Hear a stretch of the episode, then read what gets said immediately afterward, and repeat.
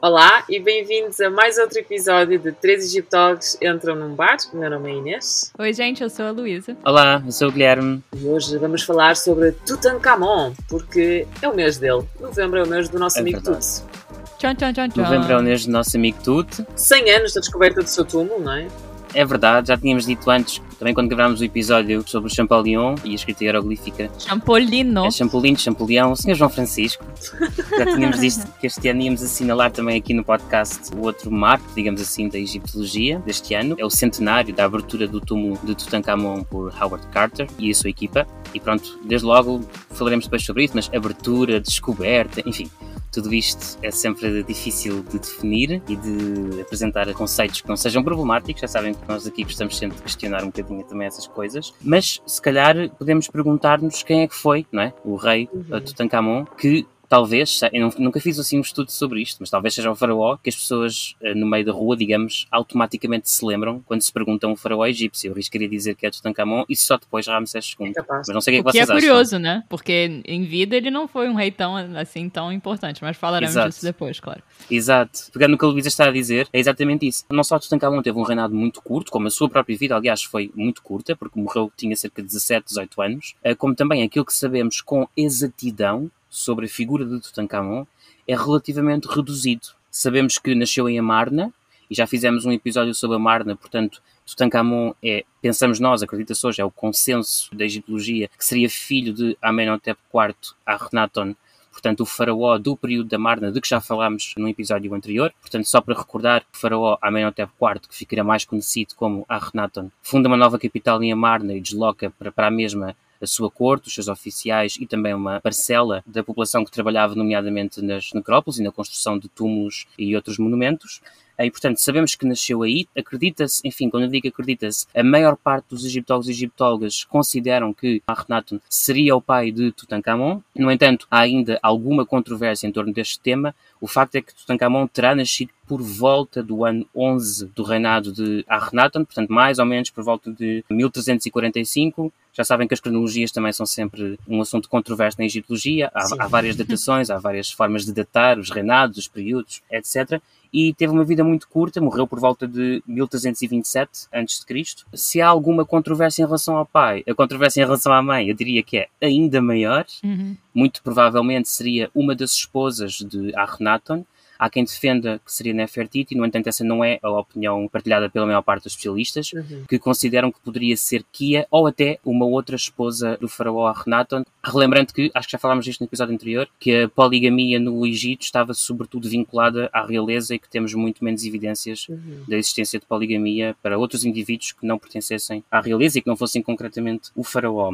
Outra coisa que eu também acho que já falámos é a prática daquilo que hoje chamaríamos de casamento incestuoso, também, tanto quanto sabemos, só acontecia dentro da família real, e é isso que vai acontecer também com Tutankhamon, portanto, alinhando com a ideia de que Tutankhamon seria filho da Akhenaton, então Tutankhamon vai casar com uma irmã sua, que essa sim seria certamente filha de Nefertiti, que nasce Anresepaata, mas depois vamos conhecê-la mais pelo nome de Anresenamun. Já agora um parênteses para dizer que o próprio Tutankhamon, Tutankhamun, como quiserem, Tutankhamen, não nasce com esse nome, nasce em Amarna e, portanto, nasce Tutankhaton, a imagem viva de Aton, e é só depois, quando já terá subido ao trono e quando começa a proceder àquilo que chamamos o período de restauração, ou seja, em que regressa a Tebas e o anterior culto a Amon é restaurado, que muda o seu nome para Tutankhamon, ou seja, a imagem viva de Amon. Uhum. E o mesmo se passa com outras pessoas, nomeadamente a sua irmã e mulher, que viríamos então conhecer como Anresenamon. Estima-se, lá está, eu digo sempre estima-se porque não sabemos muito bem, terá sido por volta de 1334, antes da Era Comum, que Tutankhamon inicia as suas reformas religiosas no Antigo Egito para voltar, à, digamos, à estrutura tradicional do culto,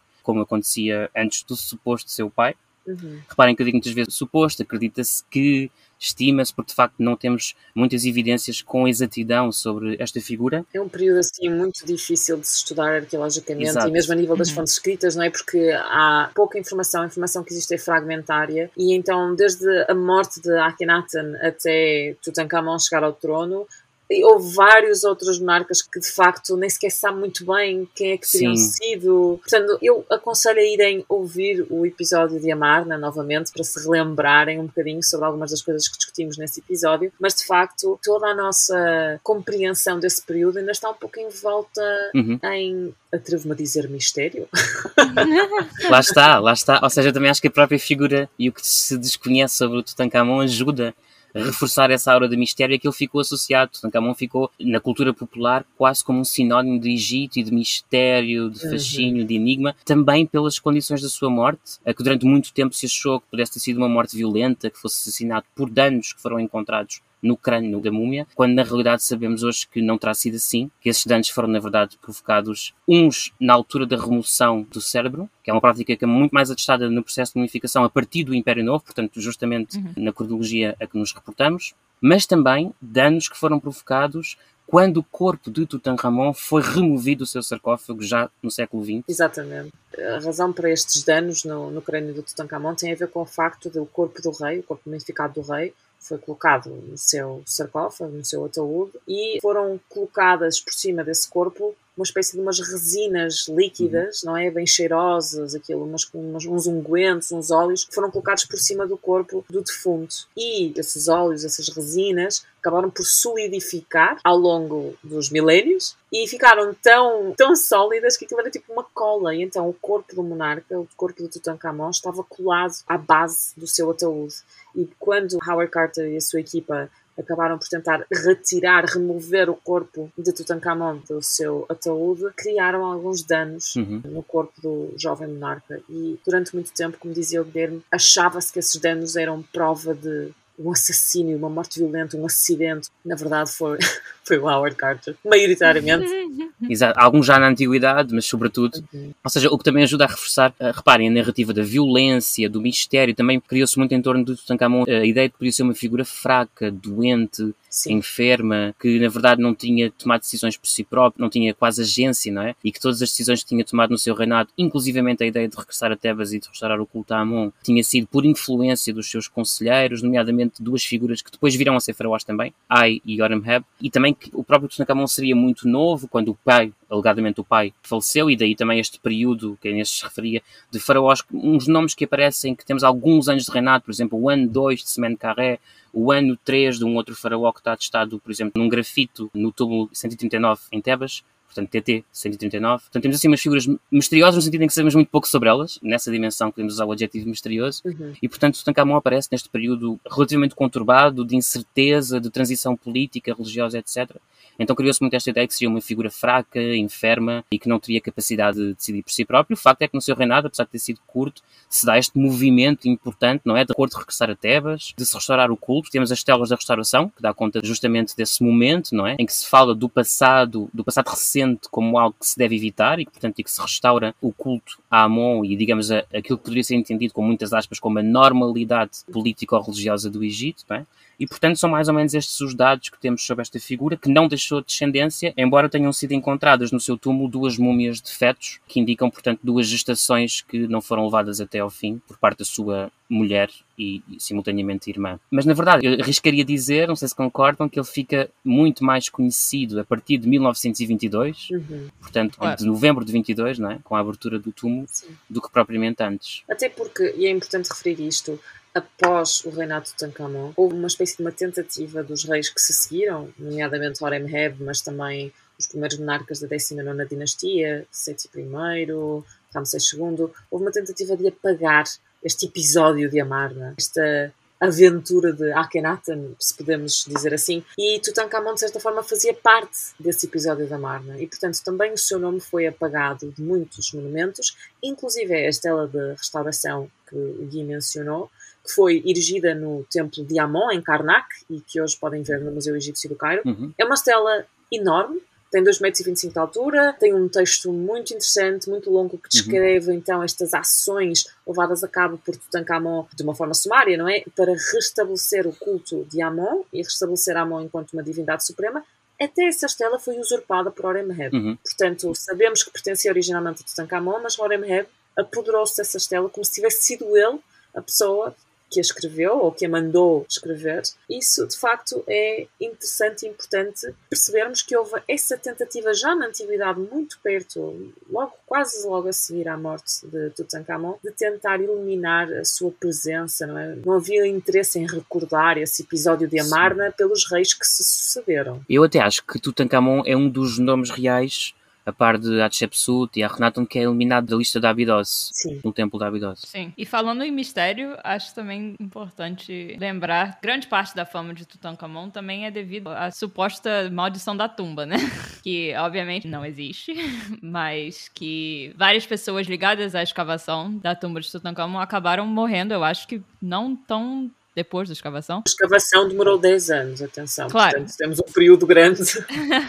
Sim. E obviamente não há ligação real entre as mortes e a escavação, né? Mas ficou tudo meio que incluído nessa áurea de mistério. A história da maldição começou porque logo no princípio morreram uma data de pessoas, uma data, morreu uhum. uma pessoa acidentalmente e depois morreu a pessoa mais importante relacionada com a uhum. escavação, uhum. que era a pessoa que a financiava. Portanto, logo assim, no, nos primeiros anos da escavação do túmulo de Tutankhamon, Lord Carnarvon, que foi o homem que financiou esta expedição e que financiou Howard Carter, ele teve um acidente, portanto, ele já era um homem um pouco debilitado, digamos uhum. assim. Aliás, ele estava no Egito porque os seus médicos lhe tinham dito para ir passar tempo num clima mais seco, porque ele tinha alguns problemas de saúde. Mas ele cortou-se a fazer a barba Exato. e no rosto tinha uma picada de mosquito, julgo, se não me engano, e ao fazer a barba uhum. corta essa picada que acaba por infectar. E ao infectar ele já era uma pessoa um pouco debilitada e isso acaba por levar eventualmente a que ele fique com o sistema imunitário mais em baixo, depois apanha uma pneumonia ou algo uhum. pulmonar, enfim, que acaba por eh, levar à sua morte. E então ele acaba por morrer, ainda a escavação do túmulo não está concluída. E é logo assim no princípio. Depois há todas aquelas lendas que dizem que no momento em que Lord Carnarvon uhum. morreu no Egito, uhum.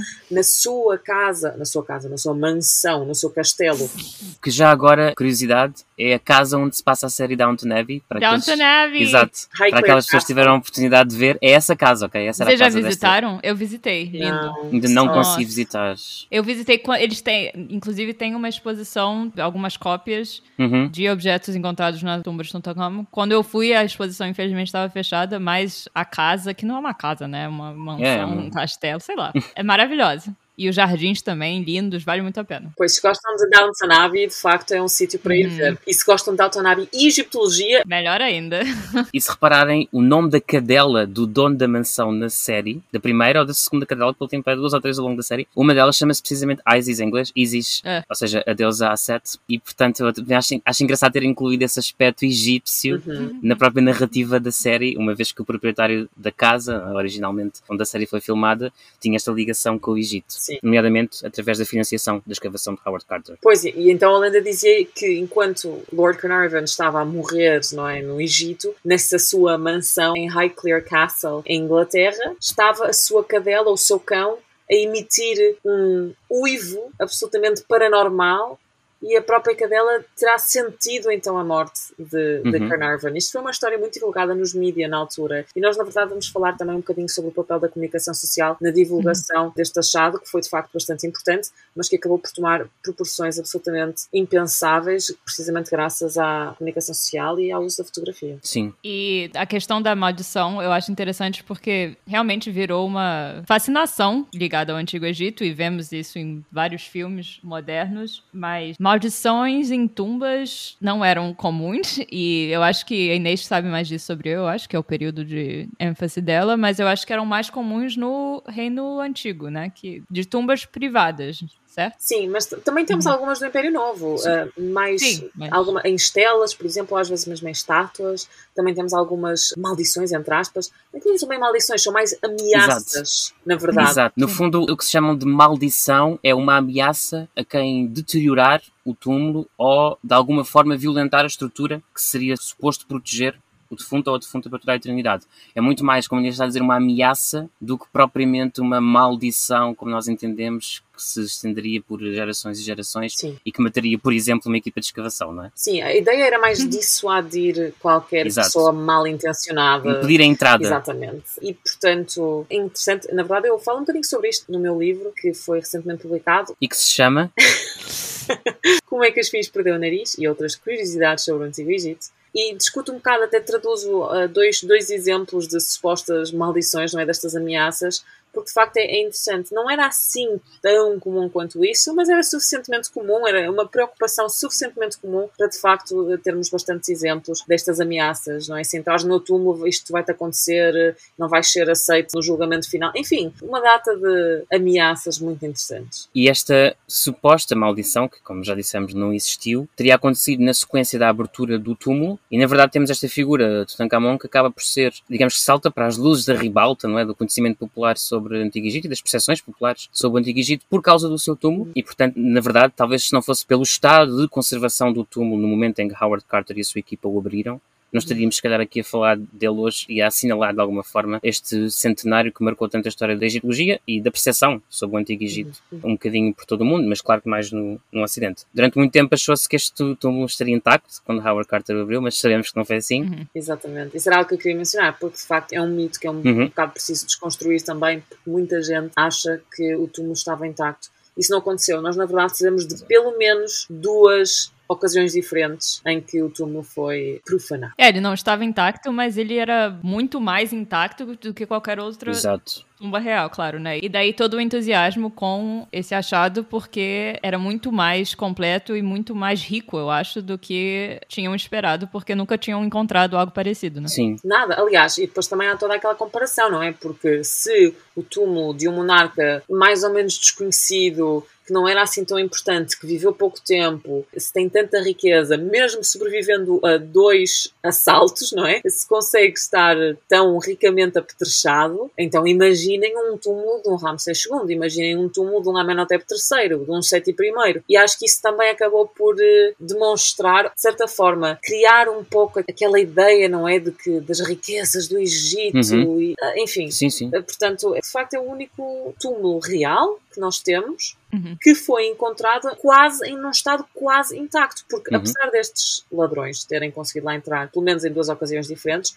aquilo que levaram foram coisas muito pequenas, coisas que podiam Sim. transportar nos bolsos, por exemplo, coisas que podiam transportar num saquinho, enfim, porque não tinham muito tempo para estar lá dentro, então trouxeram coisas que podiam vender facilmente e que eram fáceis de transportar dali para fora da segunda vez parecem ter sido apanhados. Ou pelo menos o roubo foi descoberto quase imediatamente a seguir, porque depois o buraco que os ladrões utilizaram para entrar no túmulo foi tapado e foi selado novamente com o selo dos guardiões da necrópole. Uhum. E esse selo ainda estava intacto quando é Howard Carter encontrou o túmulo de Tutankhamon em 1922. Já me fizeram essa pergunta, então, mas se o túmulo não estava intacto, como é que estava selado? E é justamente por isto que a Inês está a dizer, porque o túmulo foi recelado após esta investida para a obtenção de riquezas, sendo que, como a Inês dizia, levaram relativ bem, relativamente pouca coisa, não desmerecendo as coisas que levaram, evidentemente, claro. mas foram sobretudo objetos mais pequenos, ou por exemplo textos, coisas que eram fáceis de transportar, Exato. mas de facto não podemos dizer que estivesse intacto, estava praticamente intacto, ou quase intacto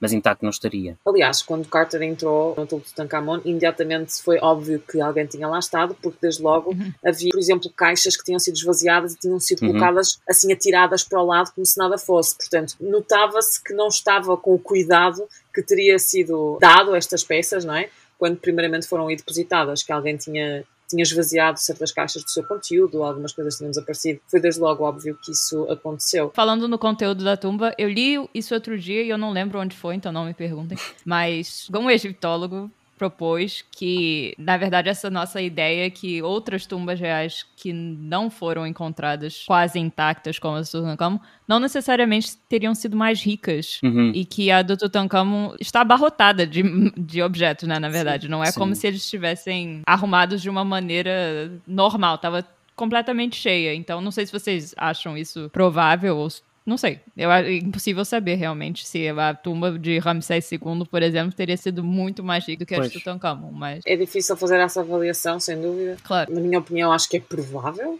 Até porque ele uhum. viveu muitos anos, não é? Portanto, é. teria tido mais tempo de amassar é. mais riquezas, tinha, enfim, um império, não sei se seria mais vasto, mas pelo menos tinha uma melhor organização do que Tutankhamon, parece ter existido alguns problemas no final do reinado de Akhenaten com as possessões imperiais do Egito, por exemplo, sabemos isso através das cartas de Amarna, que havia alguma instabilidade no Levante. Portanto, não sei até que ponto é que teria sido um túmulo mais apetrechado, mas também se calhar convém referir que o facto do túmulo de Tutankhamon parece tão cheio de coisas é porque é um túmulo muito pequeno. Muito pequeno. E, na verdade, é isso que eu ia dizer. há quem tenha essa teoria de que o túmulo não foi feito para ele, Uhum. Uhum. mas sim para um oficial da corte egípcia, não é? Que tinha direito a ser enterrado, ou, ou enterrada, não sabemos, no Val dos Reis. E que, portanto, ou uma princesa, ou um príncipe, enfim, alguém de importância, porque no Val dos Reis não eram enterradas quaisquer pessoas, não é? Era necessário uma pessoa ter uma certa posição social para poder ser lá enterrado, porque era uma área reservada maioritariamente a monarcas egípcios. E, portanto, parece um túmulo que foi feito assim um bocadinho à pressa, ou que foi feito para outra pessoa. Talvez porque ele tenha morrido muito cedo, né? Exato, Exatamente. exatamente. de... Ou seja, eu acho que quer tenha sido feito para ele ou não, pelo tamanho do túmulo e pelas circunstâncias da vida de Tutankhamon, podemos dizer que foi um túmulo feito com relativa rapidez, não é? Sim, um bocado à Ah, pressa. e uma vez mais, não que o tamanho seja critério, mas a verdade é que é dos túmulos mais pequenos que temos no Val dos Reis, não é? Parece inacabado, não é? Porque não tem, É. Por exemplo, a única parte decorada no interior, com, Uhum. com pinturas nas, nas paredes, é parte da câmara funerária. Mas o resto do túmulo não tem decoração nas paredes, por exemplo. E isso também não é assim tão comum no Império Novo. Portanto, há assim algumas questões interessantes sobre o túmulo de Tutankhamon e, e de facto há quem tenha colocado essa hipótese de que parece assim tão cheio de coisas e tão apetrechado e tão tudo à pressa, precisamente porque o rei morreu de forma inesperada, era muito novo, não sabemos o que é que aconteceu, e portanto tiveram que lhe encontrar alguma coisa assim rapidamente. Uhum. Agora, imagina você ser o Howard Carter e achar esse túmulo, gente. Sim. E na verdade, uma das coisas que eu acho mais interessante e mais comoventes sobre esse achado é que dizem, pelo menos, e eu não, se- não lembro se é numa biografia do Howard Carter, gente, minha memória hoje tá ruim. Mas enfim, eles fizeram uma abertura pequena na porta e ele conseguiu ver uma parte pequena da tumba antes deles entrarem completamente, à luz de uma vela. E perguntaram pra ele o que, que ele via dentro da tumba, se ele via alguma coisa, e ele falou, oh yes, wonderful things, em português. Sim, coisas maravilhosas. E eu Uhum. acho isso fantástico, porque, não sei, não consigo imaginar, né, encontrar uma, uma tumba dessas com tanto material Sim. e tanto ouro, né? Claro que o ouro, enfim.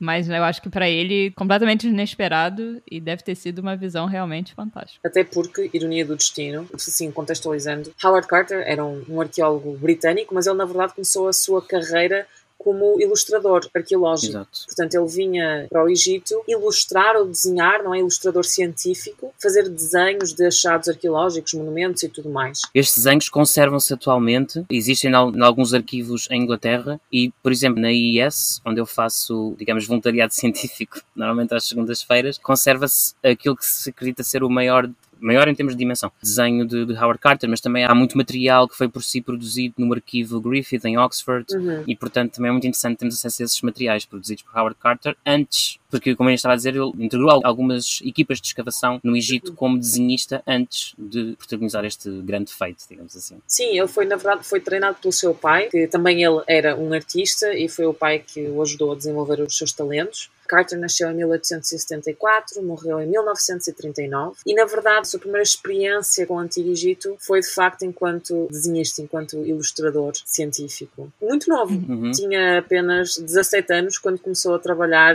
a copiar a decoração de, de túmulos egípcios. Portanto, começou mesmo muito novo. Durante muito tempo, ele dedicou-se a tentar encontrar o túmulo de Tutankhamon. Portanto, na altura tinham-se encontrado alguns objetos inscritos com este Exato. nome, com o nome de Tutankhamon, e Howard Carter achava que, de facto, o túmulo de Tutankhamon estava por descobrir e estava no Vale dos Reis, e portanto acabou por fazer a sua missão de vida, podemos talvez dizer assim, não é? Uhum. Tentar descobrir este túmulo. Sim. E ironia do destino, eu adoro isto, não é? Uma pessoa que trabalhou e descobriu muitos túmulos reais no Vale dos Reis era um americano chamado Theodore Davis. Uhum. E Theodore Davis, enfim, era um homem com muito dinheiro. Há quem lhe chame arqueólogo, mas não, enfim, não é bem. era uma pessoa que tinha tempo e dinheiro, digamos assim. E então ele financiou muitas escavações eh, que dirigia, não é? E, inclusive, acho que descobriu o túmulo de Tutmés IV, se não Uhum. estou enganada. Bom, enfim, a certa altura, no princípio do século XX, Theodore Davis, depois de passar muitos anos a escavar túmulos no Vale dos Reis, afirma para todo o mundo: já está tudo descoberto no Vale dos Reis. Não é preciso vir para cá mais ninguém, já descobri tudo, não percam o vosso tempo, o Vale dos Reis está vazio, já Uhum. está tudo descoberto. Ironia do destino, não é? Porque depois Mentira. o maior achado arqueológico do Vale dos Reis vai então acontecer anos depois de Theodore Davis dizer isto, e é de facto descoberto por Howard Carter, que nunca desistiu desta tentativa de encontrar o túmulo de Tutankhamon. Na verdade, eu acho que ele trabalhou no Val dos Reis quase 10 anos, Sim. tendo à procura do túmulo de Tutankhamon. E digamos que foi na última oportunidade, não é? Ou seja, o financiamento iria acabar, aquela era a última oportunidade, era a última campanha, era a última escavação em que Howard Carter teria financiamento para conduzir os seus trabalhos e foi justamente nesse novembro de 1922 que acabará por eh, descobrir, ou se preferirem redescobrir, o túmulo de Tutankhamon. Outra, estavas a falar de ironia do destino, Inês. Outra ironia que eu acho particularmente poética em toda esta história é que não só não estava tudo descoberto, aliás, como até hoje não está, como é evidente, e já fizemos um episódio sobre isso. Continuamos a descobrir coisas no Val dos Reis, não é? Sim, sim, sim. Sim, claro. Não só ainda havia muita coisa por descobrir, como até hoje, como aquilo que se descobre é um túmulo de reduzidas dimensões de um monarca que se conhecia de nome, tinham-se encontrado, como Inês disse, alguns objetos inscritos com este nome, que já agora, tanto quanto sabemos, é a única pessoa no Egito, atenção, até à data, que tem este nome de Tutankhamon. Não se conhecem outros indivíduos com este nome, ao contrário do que acontece com outros nomes reais, ok? Tipo Ramsés, não é? Uhum. Como Ramsés, como Amenhotep, como... mas há nomes reais que também temos para indivíduos privados,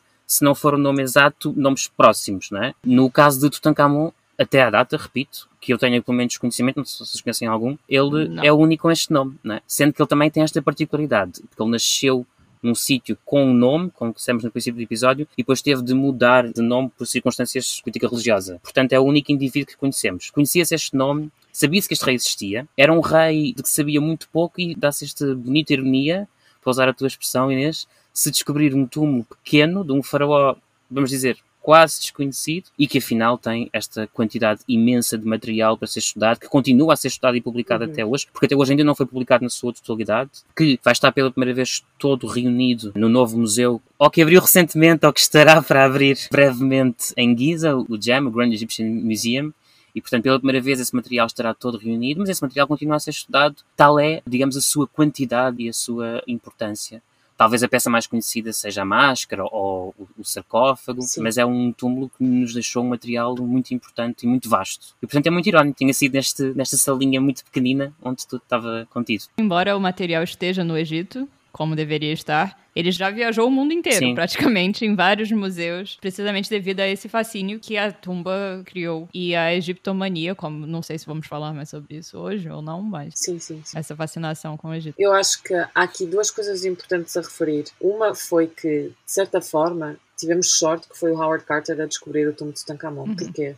Porque na altura, no princípio do século XX, a arqueologia ainda era uma disciplina que se estava a definir Uhum. e a- as práticas de documentação, de registro arqueológico, ainda deixavam muito a desejar.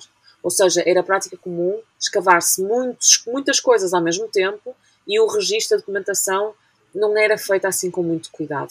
Howard Carter, de facto, era uma pessoa muito Uhum. meticulosa, tinha os seus defeitos. Ninguém está aqui a dizer que ele era uma pessoa absolutamente fantástica. Aliás, na verdade, parece que ele era assim, não era muito Uhum. muito amado Uhum. pelos seus colegas, digamos assim. Mas Carter, de facto, era uma pessoa muito meticulosa e talvez por ser um artista, não é? Tinha um pouco aquela ideia do detalhe. Então ele demorou 10 anos a concluir ou a fazer a escavação do túmulo de Tutankhamon, algo que se calhar outras pessoas teriam demorado Exato. 10 meses. Sim, naquela época era muito comum acelerar esse processo de documentação e registro nas escavações. Exatamente. Descobri isso outro dia que ele, na verdade, trabalhou com o Petrie em Uhum. Amarna também. Então, como o Petrie é um dos arqueólogos mais à frente do seu tempo naquela época, e ele também tinha técnicas de escavação extremamente precisas, né? E Uhum. então talvez pelo fato do Carter ter trabalhado com o Petrie também tenha sido influenciado um pouco por isso. Sem dúvida, aliás, eu acho que todo o seu trabalho em ao longo do Egito, desde que ele tinha 17 anos, não é? Quer dizer, tudo isso acabou por preparar, apesar de ele não ter trabalhado tanto como arqueólogo, era mais desenhista, ilustrador científico, apesar disso, todo o seu trabalho no Egito acabou por preparar Carter para esse preciso momento. E então, quando ele fez esta descoberta tão rica, mesmo, uma descoberta riquíssima Exato. a muitos níveis, É literal e também cientificamente, Uhum. economi- enfim, é uma descoberta rica em várias frentes. Uhum. Exatamente. De facto, ele teve o cuidado de mapear a posição de cada objeto. Cada objeto tem um cartãozinho dedicado a ele. Uhum. Os objetos foram fotografados, alguns foram desenhados, Uhum. uns com mais detalhe, outros com outros. Mas enfim, ele teve muito, muito cuidado e estava muito à frente para o seu tempo, Sim, a sim, nível sim. de documentação arqueológica. Portanto, outro motivo pelo qual nós também podemos saber tanto sobre este túmulo é precisamente pelo facto de ele ter documentado tão bem. Ele documentou este túmulo tão bem que, nos dias de hoje, é possível reconstruirmos exatamente onde cada objeto estava posicionado dentro do túmulo. Até onde cada objeto, por exemplo, no corpo mumificado de Tutankhamon, foram colocados vários amuletos. É possível dizer onde cada amuleto estava posicionado no corpo de Tutankhamon, porque Carter fez a documentação precisa de tudo, de tudo excepcional nesse aspecto. Claro. claro que há sempre coisas que podem ser melhoradas, como é óbvio, mas para a época ele fez um trabalho absolutamente excepcional e mesmo para a nossa época nós agradecemos a atenção ao detalhe que ele de facto teve. Isso é um ponto importante mencionar. Outro ponto importante mencionar é que este sucesso todo de Tutankhamon, esta o Tutankhamon como fonte da egiptomania no princípio do século XX e durante todo o século Até XX até, Uhum. até aos nossos Até dias. hoje, né? Exatamente. Tudo isso se deve à estratégia mediática de Howard Carter e Lord Carnarvon, que logo no início da sua descoberta tiveram a ideia de tornar este achado num sucesso mediático. Portanto, o facto de Tutankhamon ser tão popular também se deve em grande parte ao seu sucesso mediático. As duas coisas estão intimamente ligadas e não podem ser dissociadas, porque, por exemplo, há outra descoberta muito importante na egiptologia, os complexos funerários de monarcas da 21ª e 22ª dinastia, na cidade de Tanis, Uhum. que se chamava Janet, em egípcio antigo. Todo um tesouro também, vários sarcófagos em ouro, em prata, em elétron, enfim. A nível de qualidade de informação, de riqueza do espólio, tudo também foi um achado muito, muito importante. Quase não conhecido, né? Contudo, quase ninguém o conhece. Uhum. Porquê? Porque não teve o sucesso mediático de Tutankhamon. Uma das razões para isso é o facto de este achado ter sido feito logo na altura do início Sim. do começo da Segunda Guerra Mundial. Portanto, foi descoberto em 1939, 1940 e as notícias da guerra acabaram por eliminar a informação sobre, sobre este assunto. Porque, de facto, eh, o sucesso mediático de Tutankhamon não é só vítima do acaso, não é? Isto também tem a ver com o facto dos escavadores terem vendido a sua descoberta muito, muito bem. Porque logo desde o início, portanto, o túmulo é descoberto em Uhum. novembro de 1922 e em janeiro de 23 nós já temos um acordo de exclusividade feito entre Lord Carnarvon e o jornal londrino The Times. Portanto, o que é que isto significa? Significa que todas as notícias sobre o túmulo, todas as fotografias, todas as entrevistas, Uhum. tudo, todas as informações relacionadas com a escavação do túmulo são dadas ao The Times primeiro e todo o resto da comunicação social do mundo inteiro só consegue aceder a essas notícias depois Exato. do The Times ter publicado. Inclusivamente em Portugal, porque em Portugal a notícia da descoberta ou da abertura do túmulo de Tutankhamon também foi divulgada pelos órgãos de comunicação portugueses logo em 22, mas através do filtro do The Times. E a este respeito, se calhar podemos aqui mencionar o projeto da Susana Mota e do professor José das Candeias Salles, que se chama Retratos do Tutankhamon na imprensa portuguesa, se não me engano, que é um projeto que cobre de 1922 a 1939, portanto a data da morte de Howard Carter, e que mapeia, digamos, os órgãos de comunicação que noticiaram não só a descoberta do túmulo, como também o trabalho arqueológico que se lhe seguiu, e claro que também deram muita atenção à dita maldição, e portanto há todo esse levantamento de notícias que é feita por estes investigadores e que podem consultar também os resultados do projeto no site. Ou seja, também em Portugal, eh, e acredito que no Brasil também, Luís, acredito que se houvesse um projeto análogo no Brasil também se iam descobrir coisas interessantes sobre isso. Imagino que sim, mas eu não Pois, sei nada. não, eu gente, também- então- Eu também não, eu também não, mas imagino que tenha sido noticiado um pouco por todo o mundo, e de resto Sim, sim, Há claro. bocadinho a Luísa referiu as exposições que se fizeram eh, sobre Tutankhamon e Uhum. Concretamente em que o espólio do túmulo foi, digamos, exibido um pouco por todo o mundo. Eu tive a oportunidade de ver a última exposição, assim, um bocado blockbuster, etc., duas vezes, porque vi em Paris e depois outra vez aqui em Londres. Que chique! É muito chique, muito chique. E, uma- e na secção final da exposição dava-se exatamente conta dessa tutmania, se podemos dizer assim, não é? Uhum. Uhum. de de repente o tut, e reparem como até é reduzido o nome, não é tut, para tornar este mais, mais carinhoso, mais acessível, mais popular, Exato. é divulgado por todo o lado e a imprensa teve esse papel muito importante, como a Inês estava a dizer, e no seguimento também do que a Inês estava a dizer, talvez seja o caso mais flagrante de uma negociata, permitam-me usar esta expressão, de uma negociata Uhum. entre uma equipa de escavação, e quando eu digo equipa estou obviamente a falar dos seus diretores, não, não estou a falar dos trabalhadores egípcios que foram Uhum. obviamente arredados deste processo, mas que estabeleceu esta negociata com um órgão de comunicação específico, não é? Ou seja, não bastante ser Exato. o Ocidente, foi um órgão de comunicação concreto, que dava as notícias em primeira mão sobre o que se Claro. passava a nível de trabalho arqueológico. E isto, diga-se de passagem, foi um acordo que foi bastante vantajoso para os escavadores a nível Claro. financeiro. Claro. Não é? Portanto, este contrato acaba também por ser estabelecido precisamente porque eles estão a ganhar dinheiro através disto, através de- deste contrato de exclusividade. Contudo, eu acho importante realçar isto porque confesso que, para a minha desilusão, eu não vejo isto realçado com tanta ênfase como deveria ser nas Uhum. publicações e, enfim, na divulgação que é feita sobre Tutankhamon.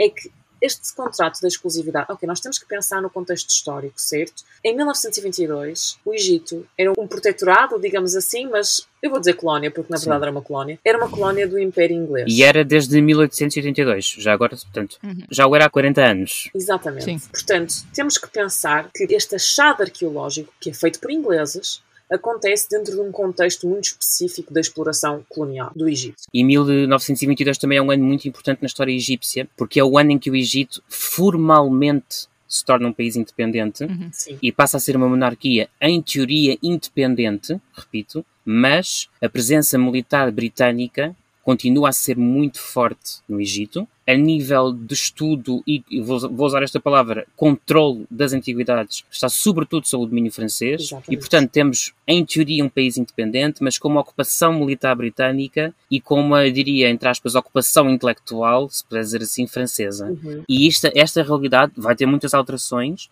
mas não vai mudar grandemente até 1952, quando se dá a Revolução protagonizada por Nasser, em que efetivamente aí há um desvínculo, há uma tentativa de desvínculo com o Ocidente, no seu projeto pan-árabe, pan-muçulmano, pan-africano, que era o projeto de Nasser. Uhum. E depois, claro, com muitas outras coisas que acontecem pelo meio, que não é, não é a propósito do episódio de hoje, mas para dar conta que 1922 é um ano Claro. importante para o Egito, também a nível político e da sua própria formação enquanto país. Embora, como diga, na verdade, o rei egípcio que é colocado no trono nesse momento, que é em teoria um país independente, na verdade obedece grandemente aos interesses britânicos. Sim, aliás, as, as forças britânicas, na verdade, só Uhum. deixam o país oficialmente após a Revolução de Exato. 1952. Uhum. 56, acho que, é, acho que é a data em que as tropas britânicas finalmente deixam o Egito, mas de facto, apesar de haver, em teoria, esta revolução, que foi importante, Claro. sem dúvida, mas que, de certa forma, não conseguiu o seu objetivo principal, que era expulsar os britânicos do país. Por causa disto, é que este contrato de exclusividade é tão importante, porque isto é uma verdadeira afronta política, Uhum. não é? Em especial aos movimentos nacionalistas egípcios. Nacionalistas, eu não digo isto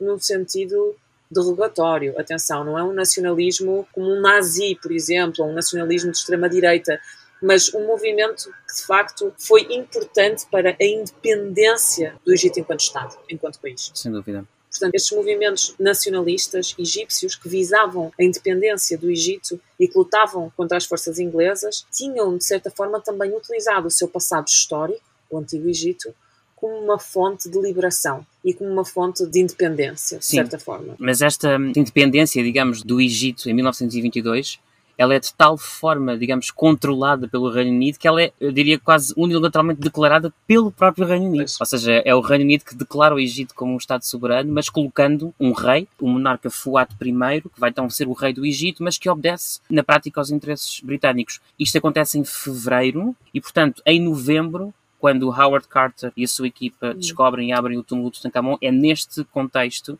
também das relações egípcio-britânicas em que estamos. Isso também é muito importante destacar. Uhum, Claro, sem dúvida. Agora imaginem uma pessoa egípcia, não é? Que de facto, para obter informação sobre o seu próprio património, para obter informação sobre a escavação de um dos maiores achados da sua história, tem que obter essa informação através de um jornal inglês. Exato. Tem que obter essa informação através da comunicação social inglesa. Portanto, é uma grande afronta política e acaba por, de certa forma, também ser um elemento que impulsiona estes movimentos nacionalistas que vinham a crescer e que vinham a lutar pela total independência do Egito, que eventualmente irão levar à Revolução de Exato. 1952, que de facto é, é nesse momento então que o Egito ganha completa independência. Sim, seria muito interessante, embora não seja a nossa área de especialidade, ter um episódio também sobre este Egito mais contemporâneo, porque na realidade, quando os britânicos ocupam o Egito em 1882, já era para conter o desejo independentista do Egito, mas nessa altura face ao Império Otomano. É impossível estudar a história da egiptologia sem entender também um pouco daquilo que foi o Egito e daquilo foi a situação política do Egito ao longo do tempo de desenvolvimento desta disciplina é? e das relações com o Ocidente. E claro. a situação política egípcia continua extremamente importante uhum. para nosso entendimento de, principalmente, talvez, museus, né? E de onde esses objetos estão e de questões como repatriamento, que eu acredito que vamos fazer um episódio uhum. sobre isso em algum momento. Sim, sem dúvida. E lá está, mais uma vez, eu quero acentuar que quando eu falo destes movimentos nacionalistas egípcios, esses são movimentos para a autodeterminação Exato. destas populações, são movimentos para a independência do seu país, uhum. não são movimentos de extrema-direita, como por exemplo vemos o, o nacionalsocialismo na, na, Alemanha dos anos 30. Portanto, são separados desse contexto. Uhum. Portanto, de facto, é este sucesso mediático que vai impulsionar a descoberta de Tutankhamon e depois, mais tarde, depois da escavação estar concluída, como a Luísa e o Gui já mencionaram, o facto de os objetos do espólio funerário de Tutankhamon serem exibidos pelo mundo todo acaba por contribuir mais uma vez para o sucesso mediático, acaba por continuar a expandir e a manter este fascínio que ainda hoje temos por Tutankhamon. Até porque, como já dissemos antes, os objetos encontrados no túmulo são muito diversos e alguns até remetem para situações do cotidiano que fascinavam e continuam a fascinar as pessoas. Por exemplo, foi encontrado aquilo que poderia ser a roupa interior de Tutankhamon, que é uma coisa que as pessoas acham engraçada, Sim. ou por exemplo, os instrumentos musicais, uma dessas, enfim, não, eu não saberei usar o termo técnico porque não sou musicólogo, mas é um instrumento de sopro, talvez uma, uma tromba, talvez algo, algo assim. Foi inclusivamente tocada numa emissão de rádio britânica e, e, aí foi vendido com a ideia do som do Antigo Egito, do som que vinha do túmulo de Tutankhamon. Portanto, há toda uma exploração, como a Inês estava a dizer, mediática, que é feita em torno dos objetos que ultrapassa em muito o conhecimento científico. Eu acho que a descoberta do túmulo do Tutankhamon adentra mesmo naquilo que podemos chamar de cultura popular. Sim. Eles encontraram até o chinelo do Tutankhamon, que é o meu objeto favorito. Ah, eu adoro as sandálias também, eu adoro. Né? As solas são decoradas com dois inimigos do Egito, agora eu não lembro exatamente quais são os estereótipos usados nesse caso, mas é muito interessante porque não sabemos se essas sandálias foram de fato usadas por ele, provavelmente não, né? Mas na teoria, se ele usasse as sandálias, ele estaria pisando nos inimigos do Egito. Eu acho isso muito interessante. Adoro. Eu quero pisar nos meus inimigos. Também quero. Não, Vamos arranjar reparem, umas sandálias e desenhar umas. Reparem, isto é, isto é a instância antiga do sambando na cara das inimigas.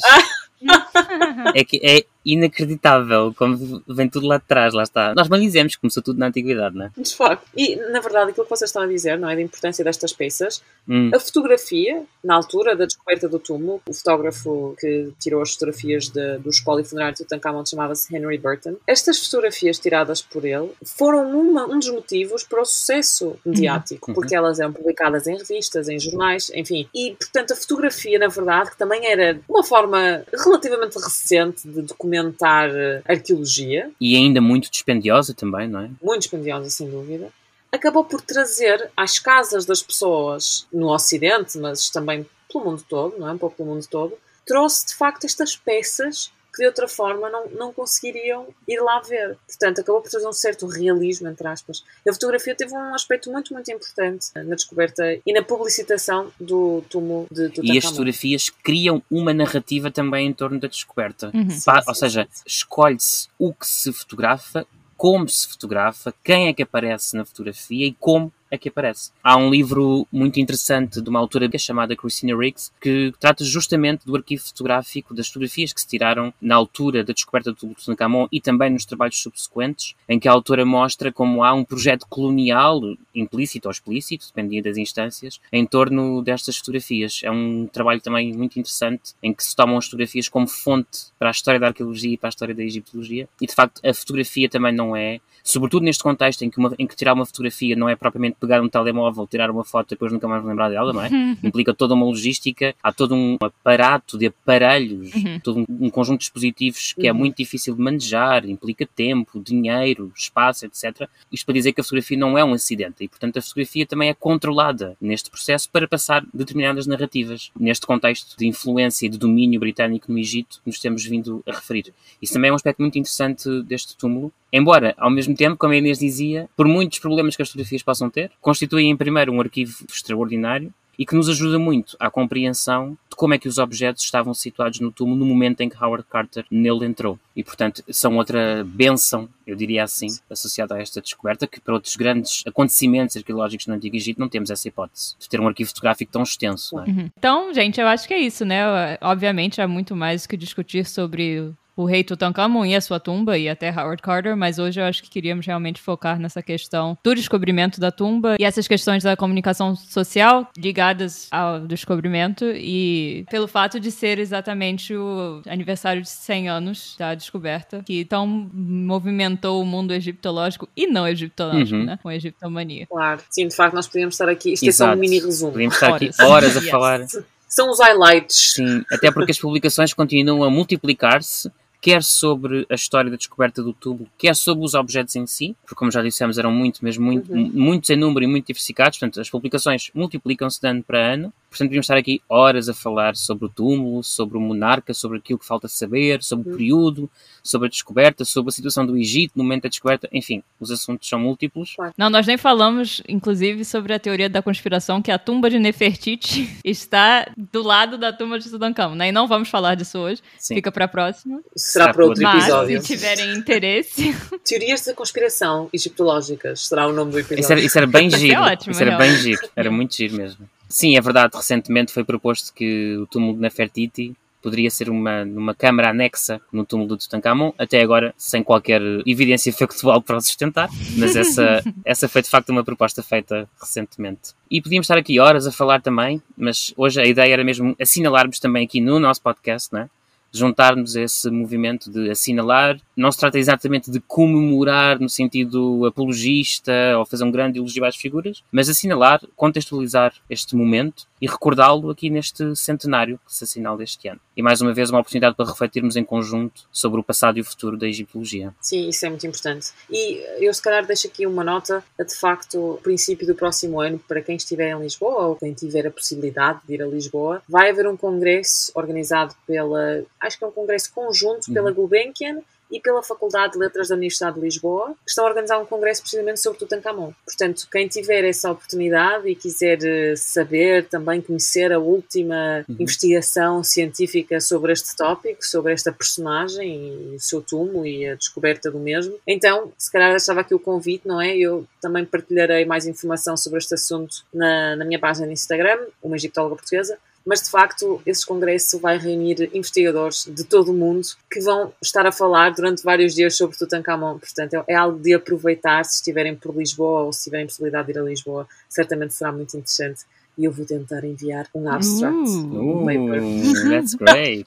Uh. Sim, porque para todas as pessoas que nos ouvem, eu escrevi a minha tese de mestrado sobre Tutankhamon. Eu ia falar isso, mas achei que você não também. tocar no assunto, Eu não então sei. eu fiquei quieta. Eu logo no início, logo no início, quando introduzi o tema, pensei em dizer, nossa, colega Inês, mas pensei, eu vou deixar chato depois, tipo. Melhor parece- não, Exato. né?